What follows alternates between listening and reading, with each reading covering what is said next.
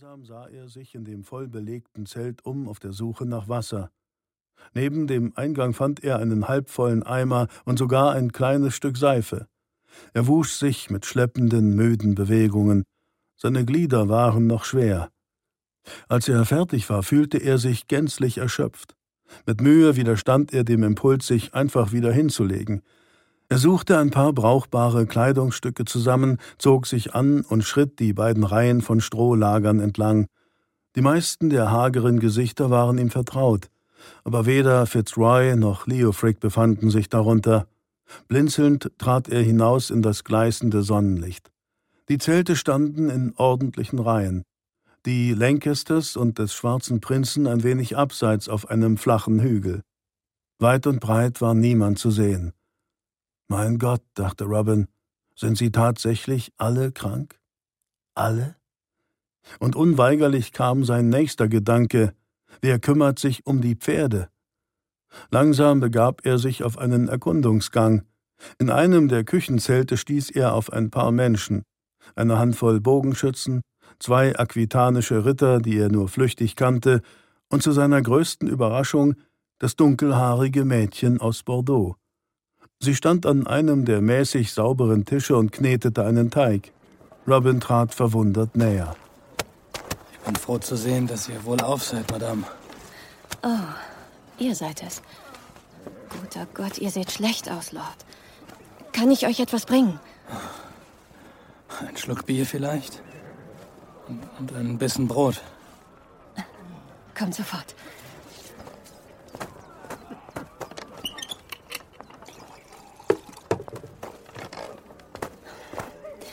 Hier, ein Becher Bier und ein Stück trockenes Brot. Ich fürchte, die Qualität unserer Küche hat etwas nachgelassen.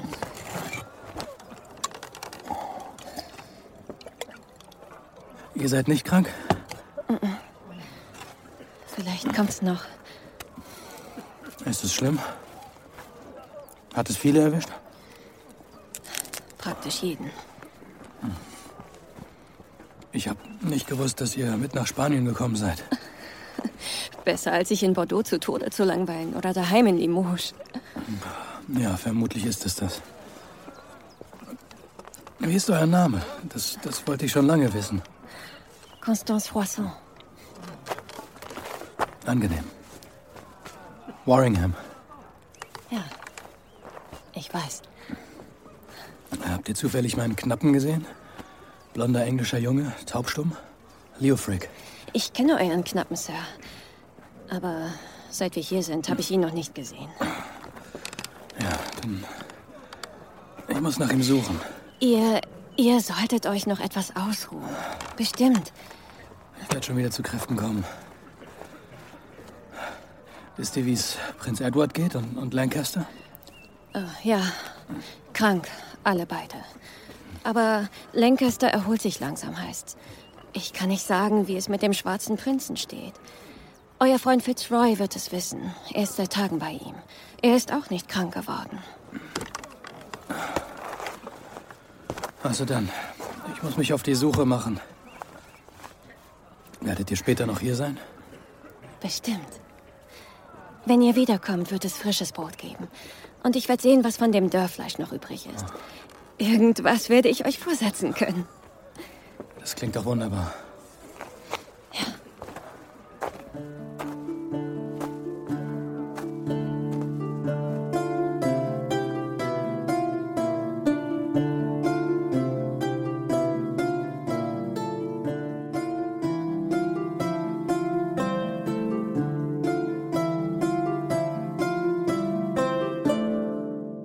Robin fand Leo Frick auf einer notdürftig eingezäunten, nahezu verdorrten Weide, wo an die fünfzig Pferde zusammengepfercht waren. Ein paar waren verendet, elend verdurstet. Leo Frick schleppte von einer nahegelegenen Zisterne Wasser herbei, um sie zu tränken. Ohne erkennbare Mühe trug er in jeder Hand einen vollen Eimer. Er war eindeutig gesund, seine Haut tiefbraun. Ein seltsamer Anblick fand Robin, nach all den bleichen, schattenhaften Gestalten im Lager. Er beobachtete seinen Knappen eine Weile unbemerkt, dann ging er näher. Leofric sah auf, als er seinen Schatten auf sich spürte. Sein Gesicht hellte sich auf und er machte einen Schritt auf Robin zu, als wolle er ihm um den Hals fallen. Dann besann er sich. Robin grinste ihn an. Wie ich sehe, bist du nicht krank geworden. Und du tust, was alle außer dir offenbar vergessen haben. Ich habe geahnt, dass ich dich hier wiederfinde, wenn du noch lebst. Oh, und du bist auch noch hier, treuer Brutus. Ah. Sieh dich an, du armer Kerl. Nur noch Haut und Knochen. Sieht so aus, als hätten sie nicht viel Futter bekommen. Was meinst du? Wo, wo hast du deine Schreibtafel? Ah, da ist sie.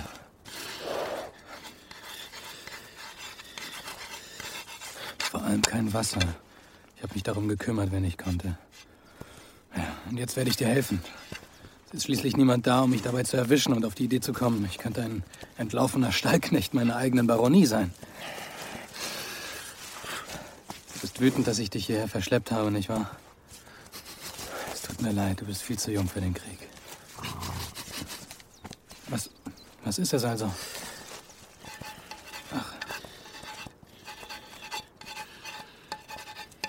Du dachtest, ich bin wütend, weil, weil du dich nicht um mich gekümmert hast. Ich, nein, ich bin, ich bin sicher, du hattest einen Grund.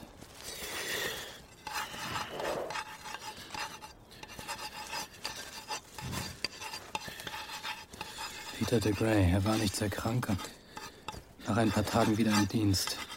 Er hat mich für die Wache eingeteilt und nicht erlaubt, dass ich bei dir bleibe. Ich habe so getan, als würde ich ihn nicht verstehen, aber das nützte nichts. Er hat mir eins verpasst und gesagt, er könnte mich auch einsperren, wenn mir das lieber wäre. Das wundert mich nicht. Er hasst mich, Leo Frick.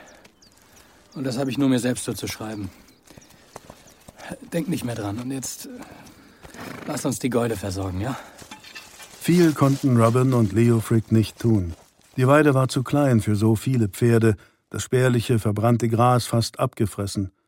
Sie fanden Futter in einem Vorratszelt, aber nur so wenig, dass sie nicht wagten, alles auf einmal zu verfüttern. Doch wenigstens den quälenden Durst der vernachlässigten Tiere konnten sie stillen, und Robin behandelte ein paar kleine Verletzungen und Entzündungen, die die Hitze und die mangelnde Versorgung verursacht hatten. Zum Schluss suchten sie die beiden kräftigsten Pferde aus, knüpften ein notdürftiges Geschirr aus Seilen und schafften mit ihnen die Kadaver der verendeten Tiere von der Weide. Es ist wirklich eine Schande. Und das alles für diesen verdammten Krieg. Ich hoffe nur, Pedro hat inzwischen die Rechnung bezahlt. Was weißt du darüber?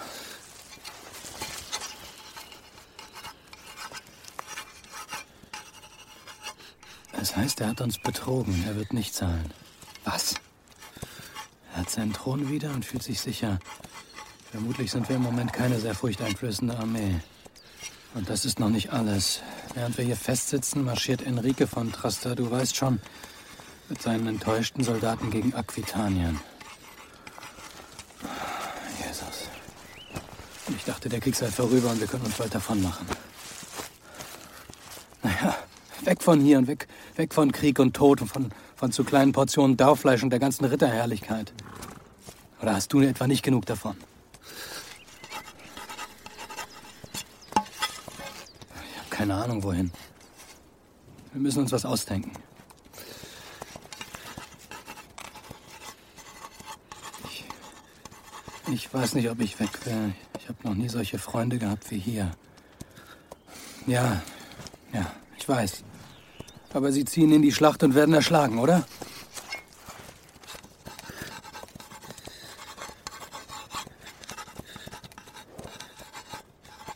Hause sterben die Leute an der Pest oder vor Hunger oder der Sheriff hängt sie auf. Hier ist ein Platz für uns, in England nicht. Ich habe auch gar nicht gesagt, dass wir nach England gehen sollen. Aber gedacht. Herrje, ich muss wahnsinnig gewesen sein, als ich dir das Schreiben beigebracht habe. Früher hast du nie wieder Worte gegeben.